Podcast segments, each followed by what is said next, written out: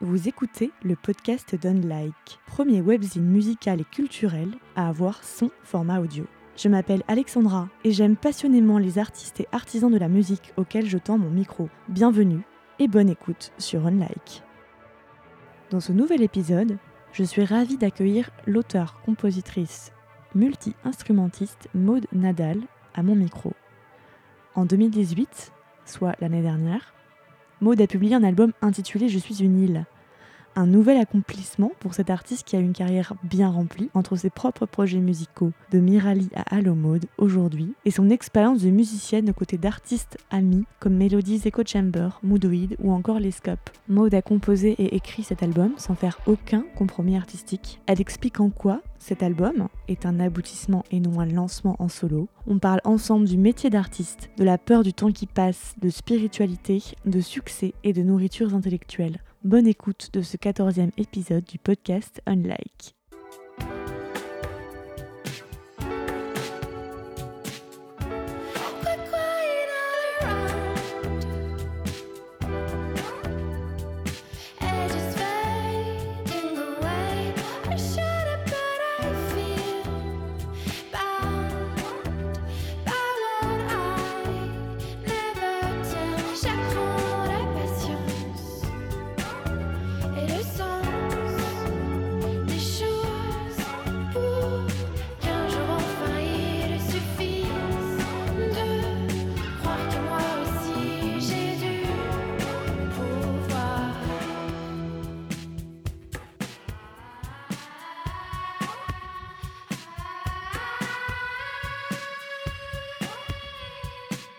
Bonjour euh, Maud. Bonjour.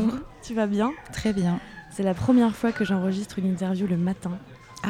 Euh, ouais, c'est vraiment la première fois. Et c'est pas pareil. Ouais, c'est ce que j'ai- Parce que, parce que bon, moi, je, je sais pas, je, je sais pas- d'être pas fataliste, mais j'ai un peu du mal le matin. mais euh, mais c'est bien parce qu'on a l'impression d'être toujours dans notre nuit. Enfin, c'est un truc un peu. Ouais. euh, toi, je sais pas si c'était du matin. Euh, je suis plutôt du matin, pourtant j'ai cette même impression que toi. De... C'est un peu la suite de la nuit. Je suis encore un peu dans, ma... dans mes rêves, dont je me souviens pas d'ailleurs, mais, mais... j'aime assez bien cette atmosphère du matin. Tu travailles souvent le matin? Oui, bah toujours en fait. Enfin, pas que d'ailleurs, mais oui, je m'y mets le matin. Parce que je pose cette question parce que euh, des fois, les, il y a des artistes qui peuvent avoir un rythme un peu différent et être plus euh, fan de, de la nuit. euh. Enfin, moi, je sais que j'aime bien le, le calme de la nuit, que Ouais. ça me met dans une, une autre atmosphère. euh. Je crois que j'ai pas trop de, de rythme en fait. Enfin, dans ma vie de tous les jours, j'essaye d'en avoir un, mais en tout cas pour le travail, j'ai pas. euh, je peux pas dire que je puisse travailler que la nuit. euh, c'est très variable. Je crois que ça m'angoisse un peu l'idée d'un de, de- de circonstances dont j'aurais besoin, euh, que, que ça soit temporel ou spatial ou pour pouvoir euh, travailler, j'ai besoin d'avoir l'impression que je peux le faire n'importe quand et n'importe où. Sinon, c'est Et qu- quand ça vient aussi, j'imagine que ça se choisit pas. euh. Bah, ça, c'est un- une grande question à laquelle je ne sais pas répondre. Je sais pas si ça vient quand ça vient, ou si c'est nous qui décidons quand ça vient, ou si c'est un mélange des deux. Ou... J'arrive vraiment pas trop à savoir. Mais je crois que j'ai pas envie de savoir en fait. Ouais. Mm. Je, des fois, j'ai lu des interviews de toi et tu disais qu'en fait, il y a certaines choses, tu savais pas répondre à, à ces questions et tu, je pense qu'en fait, tu n'avais pas envie de, de, de- de réfléchir à ça. Et Ah mais bien voilà, sûr, mais plein. Il y a plein de choses. Euh, ouais. C'est bien d'arriver à couper le questionnement, des fois se dire, oh, je, je passe à, à autre chose. Voilà, pour cette petite aparté du matin. On se l'est dit en hors micro, mais euh, la raison pour laquelle je, je souhaitais te rencontrer, c'est parce que tu as sorti l'année dernière ton premier album, ton album à toi. Euh, sous ton projet Allo Mode et, et voilà, toi, toi-même, en solo, quoi. Même si tu es accompagné sur scène d'amis musiciens. euh, Oui. Voilà. Et moi, d'ailleurs, quand c'était sorti, j'avais vraiment euh, adoré cet album qui s'appelle Je suis une île Mhm. qui est vraiment un très bel album qualifié très rapidement souvent pour que les gens comprennent de dream pop, de dream pop, un Ouais. peu voilà un peu un peu nébuleux comme ça, très très beau. Il y a pas longtemps donc j'ai reçu le prince Miaou à ce micro, elle m'a parlé de, de toi, qu'elle elle te connaît, etc. Et avant ça, Laine Parode, donc Romain, qui m'avait aussi parlé de toi, et ça c'était il y a déjà un an et demi euh, en arrière. Donc, je crois que il- ton album n'était même pas sorti à ce moment-là, il Non. avait dû te voir sur scène, euh, je pense. euh, Et voilà, il m'avait dit que, que c'était super. Donc à ce moment-là, quand on voilà, quand il y a quelqu'un, un nom qui nous revient plusieurs fois aux oreilles, je pense qu'il c'est un signe. Tu vois, c'est ce que j'allais dire. Tu as pris ça comme un il signe. faut, il faut, il faut prendre le- les choses quand elles viennent. Et là, c'est l'occasion, puisqu'en plus, tu vas bientôt donner un concert au Café de la Danse. Donc, c'est Ouais. pour ça que j'ai aussi revu ton nom qui revenait. Et je crois même que euh, je t'avais vu sur scène avec l'Escope. Ah, c'est possible, oui. Que tu l'accompagnais sur scène, j'avais vu en Oui. concert à Paris. Comme j'ai lu qu'en plus, après, tu accompagnais euh, différents artistes Ouais, et ouais. différents projets. Je pense que je t'ai vu sur scène avec l'Escope, que D'accord. j'aime aussi beaucoup. Les présentations sont faites. Moi, justement, tiens, je me posais la question. C'est vrai qu'avant de te lancer un solo, tu euh, as fait partie de Melodies Echo Chamber. Tu as été avec Pablo Padovani hein, dans, dans Moodoïd. Tu as aussi fait d'autres projets à toi euh, qui s'appelaient. euh, Mirali. Voilà. Mirali. euh, En fait, c'est pas dans ce sens-là, c'est l'inverse. c'est- C'est-à-dire que j'ai commencé par écrire des chansons il y a bien longtemps. Et euh, et j'ai jamais arrêté. Et j'ai euh, à des moments sorti des choses sous, sous différents noms. Et puis voilà, enfin, j'étais j'étais très en recherche. Et parallèlement à ça, j'ai commencé à accompagner euh, Mélodie, effectivement, euh, puis plus tard Pablo, et puis encore beaucoup plus tard, euh, plus récemment, donc les scopes. Du coup, c'est étrange parce que effectivement, pour le, les gens, j'ai commencé par accompagner des amis et ensuite je me suis lancée en solo, mais moi, c'est pas du tout comme ça que je l'ai vécu. Enfin, c'est deux choses. Parallèles. C'est- j'ai un sentiment un peu étrange quand on me dit ah ça y est tu as enfin euh, tu as enfin pris ton envol tu as enfin euh, bah non, en fait, euh, je. Alors oui, c'est mon, premier album, il sort que maintenant. Mais, après tout, pourquoi il faudrait se presser? Enfin, je sais pas. Et puis surtout, je suis plutôt fière au final de cette longue construction et ce long cheminement qui m'ont amené à faire ce disque et voilà, c'est pas un disque de j'allais dire de jeunesse, je sais pas, c'est pas c'est pas le disque de la fougue, c'est vraiment un disque euh, très euh, maturé. Je suis contente en fait d'avoir fait les choses comme ça finalement. Avant, donc, euh, tu disais que tu avais commencé à écrire des chansons, à composer des choses euh, qui étaient propres avant, avant ces collaborations que tu as pu faire. Pourquoi tu t'es pas lancé en solo directement suite tout de suite, Mais en fait, je l'ai fait, enfin, je l'ai fait. C'est-à-dire que si on considère que se lancer en solo, c'est sortir un album, je l'ai pas fait. Bien que j'ai sorti un album avec mon premier groupe déjà. euh, ensuite, j'ai sorti un EP avec euh, Mirali. C'était moi en fait. Allo Mode, en gros, c'est la, c'est pas un nouveau projet, c'est moi.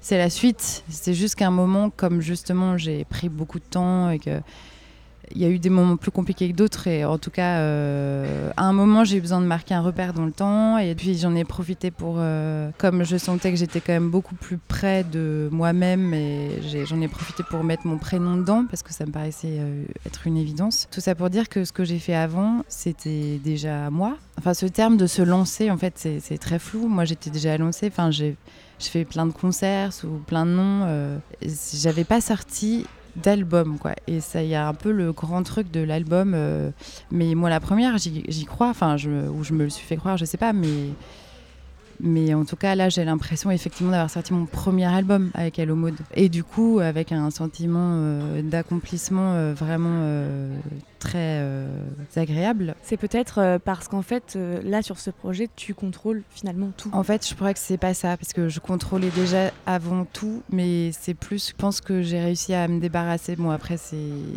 à me débarrasser de, de, de, de, de- de références, de, même si j'en ai toujours évidemment, et en plus, je les renie pas, bien au contraire. Je pense que là, j'y suis. Enfin, voilà, c'est. Je suis en accord avec ce que je fais, euh, même si je trouve pas ça parfait, mais j'ai aucun. euh, Pas trop de compromis à faire. aucun compromis, Ouais. pas le moindre compromis, pas le moindre regret sur rien, euh, même sur les boulettes que je réentends en écoutant mon disque. Enfin voilà, donc c'est pour ça en fait que c'est mon premier album, c'est parce que c'est bien bien moi. Et tu as donc euh, signé cet album sous un label qui n'est pas un label français, Non, euh, qui est un label, un label anglais. J'ai lu les, voilà, les raisons pour expliquer que voilà, tu avais tapé à différentes portes et que ça n'avait pas euh, Mhm. euh, trouvé finalement de résonance euh, artistique auprès d'un label en France. ouais. Qu'est-ce que tu qu'est-ce que tu en as pensé Qu'est-ce que tu en as compris alors comment je l'explique déjà Ouais. Comment je l'explique Comme on me l'a expliqué, c'est c'est beau, c'est bien, j'écouterai ça chez moi, mais je ne sais pas à qui ça s'adresse. Ok, donc c'était la raison. C'était à peu près tout le temps le même euh, discours. Donc euh, pas de problème, en fait, euh, je... enfin pas de problème. Je comprenais assez bien parce que j'aurais pas su leur dire, ah bah si, moi je peux vous dire à qui ça s'adresse. J'en sais rien, et toujours pas d'ailleurs. Alors c'est peut-être un problème, effectivement, en termes commerciaux. Sauf que mon disque il était fait et que j'en étais très heureuse et que j'avais aucune envie de faire quoi que ce soit pour euh, le changer. Bref, j'ai plutôt une tendance à douter de moi. Voilà, je. Mais alors là, pour le coup, une espèce d'intime conviction que il fallait, je sais pas, j'allais trouver une solution, il fallait que cet album sorte tel quel. euh, C'était pas une question qu'il soit parfait ou pas parfait, mais il est, c'était, c'était comme ça, quoi. Cet album était comme ça. Pour la petite histoire, avant de, rencontrer les gens de donc mon label anglais, j'avais commencé à travailler avec un label canadien qui s'appelle de Montréal, qui s'appelle euh, Michel Records. Je tiens à les citer parce qu'ils font un travail euh, trop beau, enfin de voilà un vrai travail de label et de découverte et de sur des artistes euh, pas très faciles à vendre comme Alomode. Je suis hyper admirative en fait des gens qui, qui font ça. Et donc pour répondre à la deuxième partie de ta question, même si je le essayé de pas le prendre personnellement, ces retours de label français. Il y a un moment où ça m'a un peu euh, vexée. Et puis il y a un moment où ça m'a mise un peu en colère, surtout. Et c'était même pas tellement pour moi que d'une façon plus globale pour le, leur, soi-disant mission en fait de label que j'ai l'impression que plus personne, euh, enfin plus grand monde ne fait. Euh, et sans vouloir cracher euh, sur la France, il y a quand même un petit problème, particulièrement en France, j'ai envie de dire. Enfin, en tout cas que j'ai moins vu euh, ailleurs, mais qui n'est pas vraiment de la faute des labels non plus, qui est un fait euh, culturel en fait, qui effectivement euh, en France, il n'y a pas tellement de public pour, pour de la musique à potentiel commercial pas évident. Donc, bah, évidemment que les labels, ils vont pas signer des projets comme ça. Mais ce que je trouve juste dommage, c'est que les labels et les médias qui se veulent un peu pointus, mais de service public, euh, soient pas un peu plus prennent pas un tout petit peu plus de risques. Et tu as vu toi une différence entre la, enfin quelle était la réception de ton de ton disque, euh, notamment, je parle en Angleterre puisque c'est là où tu dans le pays dans lequel tu as signé, donc tu as tourné un peu euh, là-bas aussi. Il me semble que tu as fait des dates, etc. Ouais, ouais. Comment tu sens le, le- justement l'accueil, euh, l'approche qu'ils ont par rapport à ta proposition musicale, à, ton, à ton univers artistique par rapport à en France, par exemple? Bon, déjà, comme il y a, je chante quand même beaucoup en français, là-bas, il y a un petit côté euh, exotique, on va dire, qui leur plaît, je crois. Après, encore une fois, euh, culturellement, y a, ils ont peut-être plus... euh, Enfin, ça m'ennuie un peu de parler de... faire des généralités comme ça, mais bon. Non, Euh, bah, c'est de- toi ton ressenti. quoi. Oui, oui, oui. Voilà. En tout cas, le public que j'ai rencontré avait peut-être plus culturellement les, les- les références euh, qui permettent de- d'avoir accès à, à cette musique, peut-être peut plus qu'en France. Mais d'un autre côté, en France, les gens comprennent les paroles, donc ça, c'est toujours euh, très intéressant. Je sais pas. Mais en fait, ce qui est compliqué aussi, c'est que moi-même, je pense que je suis pas exactement pareil quand je joue en France et quand je joue ailleurs. Donc euh, c'est difficile en fait de, de comparer euh, comme ça un retour parce que à mon avis je suis pas ouais je, suis pas sûre de présenter exactement la même chose. D'accord. Bah, Mm. tu t'adaptes un peu aussi à l'environnement, j'imagine. Donc, euh, Oui, bien sûr, mais déjà le fait de jouer loin de chez soi, c'est quelque chose. Et en plus dans un pays étranger, de, je parle un peu anglais, mais je suis pas non plus bilingue. Ça crée une distance, mais une distance intéressante en fait, qui me permet d'être peut-être au final plus lâchée que quand je joue en France. J'aime bien justement ce mélange que tu fais d'anglais et de français dans tes, dans tes textes. Je, ne pense pas que ce soit parce que tu n'aimes pas décider, mais parce que euh, voilà, il y, a ce désir bah, de suivre son envie de, de mélanger. euh, pareil pour au niveau des mélodies. Là, tu parlais de, d'être, de se sentir chez toi et d'avoir accès à la musique. Alors, ça m'amène sur la, la suite qui est euh, de, de- de ton environnement, en fait, euh, là où tu as grandi. Ouais. C'est en Auvergne, il me semble, et tu as eu accès justement à la musique, puisque autour de toi, il y avait beaucoup de musique et de musiciens dans ta famille et dans ton cocon familial très proche. Est-ce que tu penses que si tu n'avais pas eu cet entourage euh, euh, de personnes, de musiciens autour de toi, tu aurais, euh, tu aurais aussi euh, suivi ce même euh, parcours? C'est une bonne question. Je sais pas. Bah, en plus, les musiciens qui m'entouraient, enfin les gens de ma famille, personne euh, personne n'était musicien professionnel. Enfin, si, j'ai une tante qui l'a été un moment, pianiste classique, mais que j'ai très peu connu. Bref, donc c'était une approche de la musique très spontanée et très, pour beaucoup, autodidacte. En tout cas, ça m'a montré que je pouvais très bien aller sur le piano, essayer un truc. euh, et ça, je, je leur en suis reconnaissante parce que ça m'a ça m'a rendu la musique accessible, effectivement. euh, et que ça nécessite. Bon, il se trouve qu'en parallèle de ça, mes parents m'ont mise un peu à l'éveil musical et puis au conservatoire. Mais euh, j'étais vraiment pas passionnée par le solfège, etc. Mais par contre, voilà, j'ai, on m'a montré que la musique, tout le monde pouvait se l'approprier, que c'était pas, que ça ne nécessitait pas forcément une formation. euh, et que ça nécessitait pas forcément une partition. Donc ça, c'est vraiment top. Et ça, en fait, ça a tout déterminé après. Parce que c'est comme ça qu'après, j'ai vraiment fait euh, de la musique, quoi. C'est toute seule, en fait.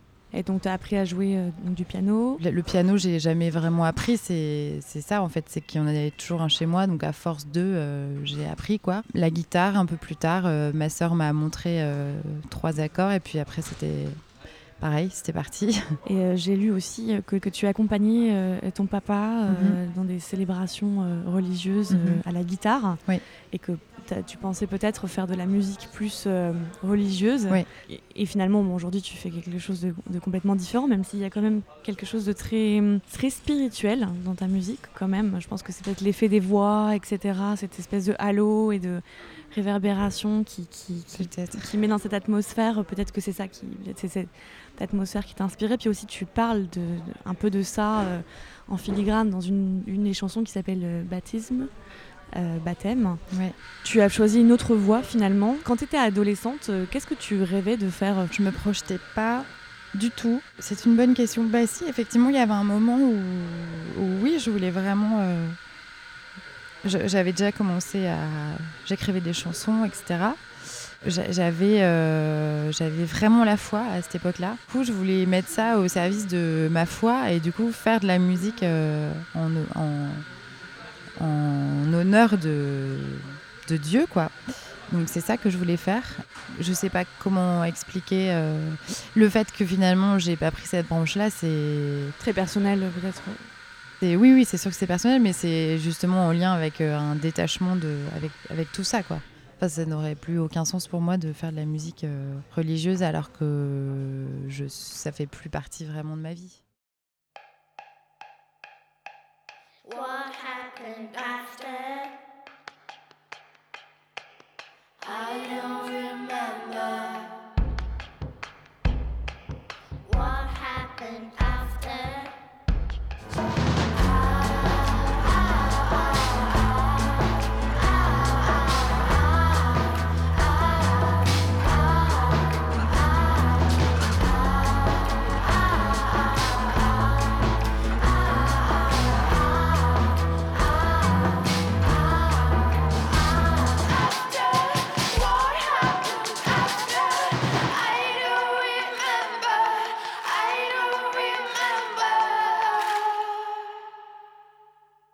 Avec le prince Miaou, donc Modélisa, euh, elle me disait à quel point ce métier est bizarre, ce métier vers lequel tu es arrivé après peu à peu, euh, à vraiment faire ça euh, 100% de ton temps et être une artiste, auteur, compositrice, euh, multi-instrumentiste euh, à part entière et aussi t'écris des, des- des- des chansons pour les autres aussi, pas que pour toi. Oui, enfin, je l'ai fait euh, un tout petit peu. Mm. Et elle me, elle, elle- c'est vrai qu'elle a attiré mon attention sur le fait que c'est vraiment un métier assez spécial dans la mesure où euh, voilà, on monte sur scène un certain nombre de fois et on reproduit quelque chose, euh, on reproduit finalement des morceaux, euh, tout le temps la même chose que ne font pas des acteurs. euh, voilà, ils font une prise une fois et Et elle, elle Pas me- les acteurs de théâtre ici. c'est vrai, elle disait mais à quel point ce métier est bizarre et elle, voilà pourquoi elle s'infligeait ça, cette espèce de trac. Est-ce que toi tu as la, la même vision euh, Comment tu appréhendes bah, ton statut, ton métier aujourd'hui euh? Moi, j'ai du mal à me dire que c'est mon métier. Je sais pas si c'est un problème de légitimité ou je sais pas, mais euh, ça me fait drôle en tout cas de me dire que c'est mon métier. Donc déjà, c'est un premier, une première chose qui sous-entend, qui en sous-entend beaucoup d'autres. Après, le truc de la répétition. Alors effectivement c'est bizarre. Moi c'est assez nouveau pour moi parce que c'est la première fois que je fais euh, une longue tournée euh, avec mes morceaux, si je puis dire. Donc je découvre un peu ça et c'est vrai que c'est un peu compliqué. Enfin c'est compliqué, c'est pas que c'est compliqué, mais il faut toujours euh, redoubler d'efforts pour ne pas se laisser aller à, au confort en fait. À des automatismes À des automatismes. Enfin il en faut par certains côtés parce que en tout cas moi je sais qu'il m'en faut parce que sinon comme j'ai j'ai pas mal le trac aussi avant de monter sur scène, si j'ai pas un peu des automatismes, c'est je vais Enfin, je vais mourir de trac, je pourrais pas. Donc, euh, il m'en faut, mais par contre, euh, il faut aussi que ça soit euh, toujours un peu un défi, un, remaniement des morceaux, enfin, qu'il y ait des choses, parce que sinon, on finit par s'ennuyer, et ce qui est vraiment pas possible. Enfin, je me dis, euh, c'est pas possible d'en arriver là, d'avoir la chance de, bah, justement, de faire un métier de son art, de d'avoir trouvé des gens qui me faisaient confiance, etc et surtout d'avoir un public en face de soi et de s'ennuyer ça c'est pas c'est pas acceptable. Donc euh, voilà faut trouver des petites astuces euh, j'ai envie de dire pour essayer de de pas s'ennuyer euh, et de, de faire un spectacle. Mais parfois on a tendance à c'est pareil quand on est dans la routine de la tournée on a tendance à oublier la base c'est-à-dire que on se met sur scène parce qu'il y a des gens qui viennent nous regarder pour assister à un spectacle. Ils viennent pas, euh, ils viennent pas euh, essayer de comprendre ce qu'on a dans la tête ce soir-là. Enfin, et quand on est un peu euh, le nez dedans, on a tendance à oublier cette mission en fait de, divertissement. Et ce qui est pas péjoratif comme c'est pas un gros mot quoi pour moi. Ouais, je vois ce Mm. que je vois ce que tu veux dire. Effectivement, pour le public qui vient, en fait, c'est un- une sorte de, ils, voient une fois, c'est un one Tout shot pour eux. Alors ouais. que toi, tu, voilà, tu, tu, tu refais plusieurs fois, et c'est vrai que eux, ils ne verront qu'une seule fois Mhm. de cette euh, de, de cette prestation, sauf s'ils sont super fans et qu'ils te suivent en tournée euh, euh, comme des groupies. Toi, tu as des petits rituels. On parle pas forcément que avant de monter sur scène, mais des rituels de vie. Est-ce que tu t'as- tu tu- tu t'obliges à avoir une, une, une routine particulière euh, Est-ce que tu es contrôle fric? En fait, c'est ça. Ouais, Non. je suis, oui, oui, je suis un peu euh, rigide euh, avec moi-même en fait, beaucoup plus qu'avec les autres. Enfin, je crois que je le suis pas du tout avec les autres, mais je suis un peu dure avec moi-même, donc euh, oui, je m'impose. Après, ça change, hein, c'est-à-dire que j'ai pas une routine tous les jours depuis 10 ans. J'ai un peu des phases comme tout le monde, un peu des lubies du moment, etc. Mais, euh, mais oui, je suis un peu, euh, un peu euh, Ouais, parce que c'est un. Rigoureuse. c'est un métier où on est très libre et surtout très libre aussi Ouais, de mais- gérer son temps. Tout, alors alors oui, c'est justement le problème, c'est que moi je, je suis obsédée par le temps qui passe et, le, et, la, et ce que j'en fais et la productivité, j'ai envie de dire. Du coup, il faut que je fasse attention de pas. J'ai honte de dire ça parce que surtout que j'ai déjà comment dire j'ai pas fait ça toute ma vie donc euh, j'ai j'ai eu des jobs j'ai eu des contraintes euh, même un peu vraiment pénibles donc je sais ce que c'est et donc quand j'ai commencé à faire que plus que de la musique que j'ai été intermittente je me suis dit mais c'est incroyable cette chance et cette liberté alors c'est le cas mais euh, c'est pareil c'est à double tranchant et donc avec mon obsession la productivité, etc., faut que faut que je, en fait, faut, faut arriver à, à faire des choses de ce temps, effectivement, mais euh, faut arriver à en profiter aussi. Faut arriver à accepter qu'il faut garder du temps pour se nourrir euh, intellectuellement, euh, pour se détendre, pour et quand on n'a pas des horaires imposés et euh, une semaine imposée et du coup un week-end où on sait, bon, bah, le week-end, oui, c'est le moment où on peut se détendre, c'est le moment où on voit ses potes. Bah, là, il n'y a plus de week-end, il n'y a plus rien. Donc, il faut choisir les moments. Il faut prendre le temps de faire tout ça. Et c'est un travail de tous les jours pour moi. Des fois, c'est un peu an- angoissant en fait. On est, moi aussi, hein, je suis dans cette espèce de productivité où j'ai l'impression qu'il faut rentabiliser chaque minute. C'est ça. Mm. Et c'est très angoissant, mais je pense que c'est une espèce de pression euh, so- sociale comme ça Ouais. où, euh, où ça va tellement vite. Euh, et je, je l'ai lu d'ailleurs dans ton à-propos sur, euh, sur Facebook, par exemple, dans, dans la description de toi, c'est, voilà, les- on parle de tes mélodies, de ta musique, et puis ça finit par obsession du temps. Ouais. et, euh, et c'est marrant parce que là, tu parles d'obsession du, voilà, du, du mi- Est-ce que, mais est-ce que tu as aussi l'obsession du temps pendant les, les années, le, le fait de. J'ai un peu un déni du temps. Ouais, un Mm. déni du temps qui Ouais. passe.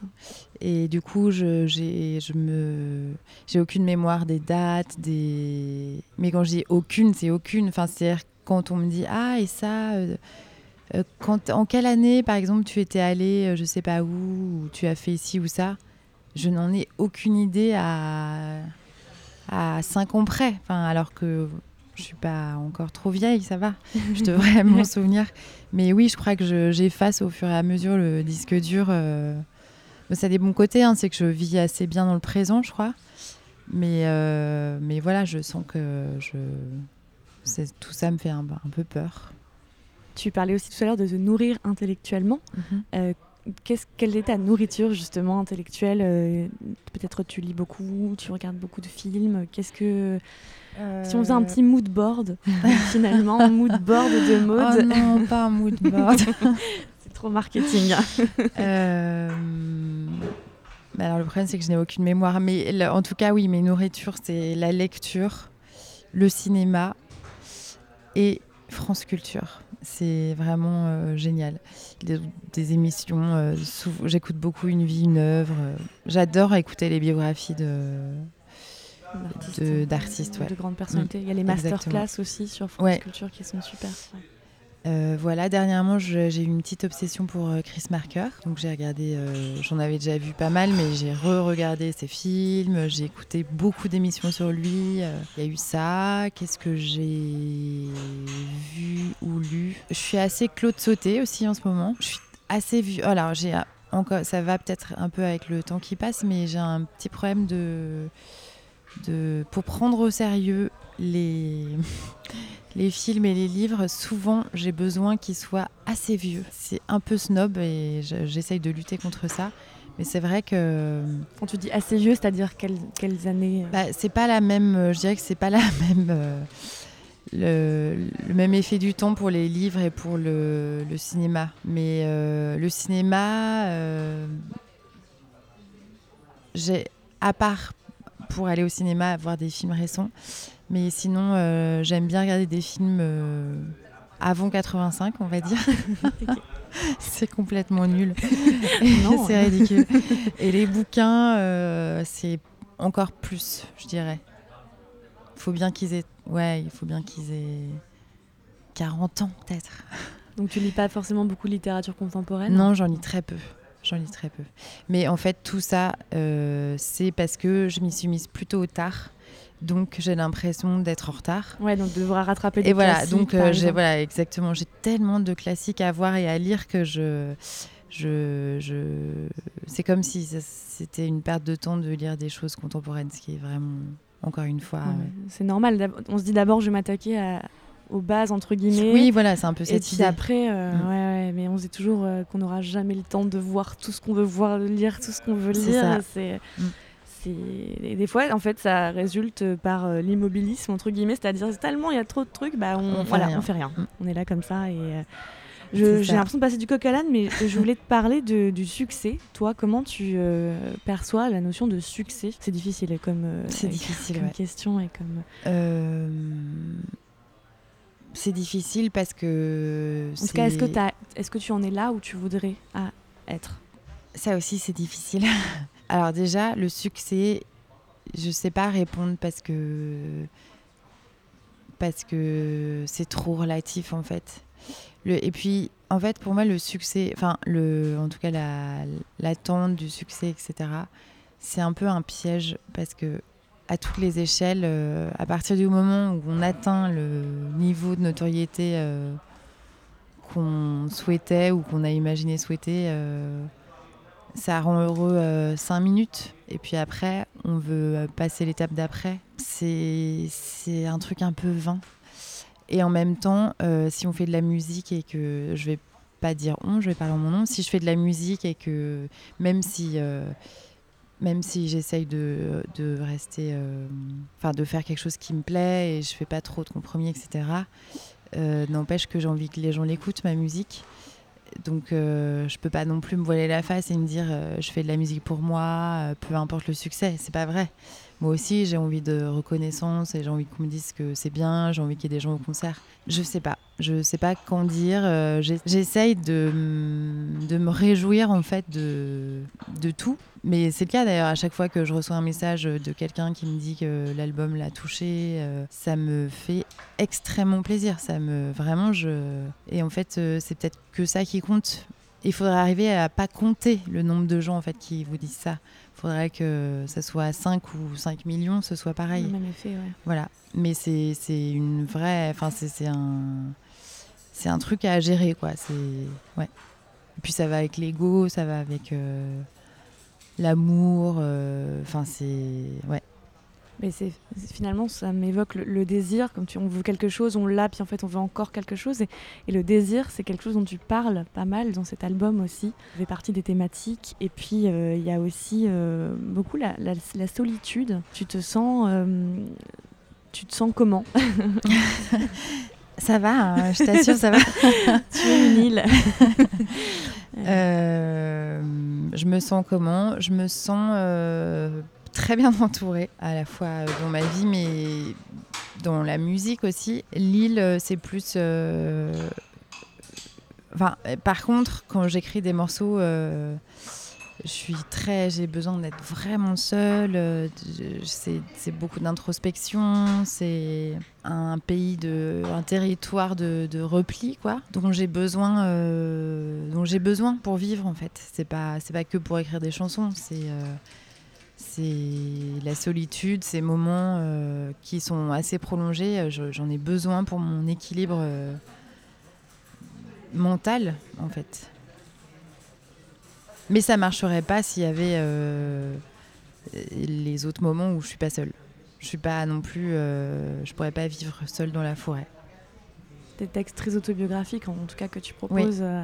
Et euh, j'ai beaucoup aimé le- de pouvoir les lire parce que des fois on les trouve pas. Enfin, je sais pas comment dire, mais tu sais, quand on cherche des textes, on, on les trouve pas. Là, j'ai eu la Ouais. chance de les avoir, donc j'ai pu euh, les lire et, et- et ils sont, euh, ils sont très beaux. Bon, je vais pas te retenir encore trop longtemps. Je voulais juste te poser une question encore. Est-ce qu'il y a des, for- des formes d'art auxquelles tu aimerais toucher aujourd'hui Ouais. Bah, le documentaire Ah ouais, Mm. d'accord, ok. et écrire, mais bon, ça, peut-être quand je serai un peu plus vieille, je sais pas. Ouais, parce que t'écris vraiment. Enfin, c'est. oui, enfin, écrire un beau. livre, je veux Oui, va écrire un roman. livre, ouais, ouais, ouais. Mm.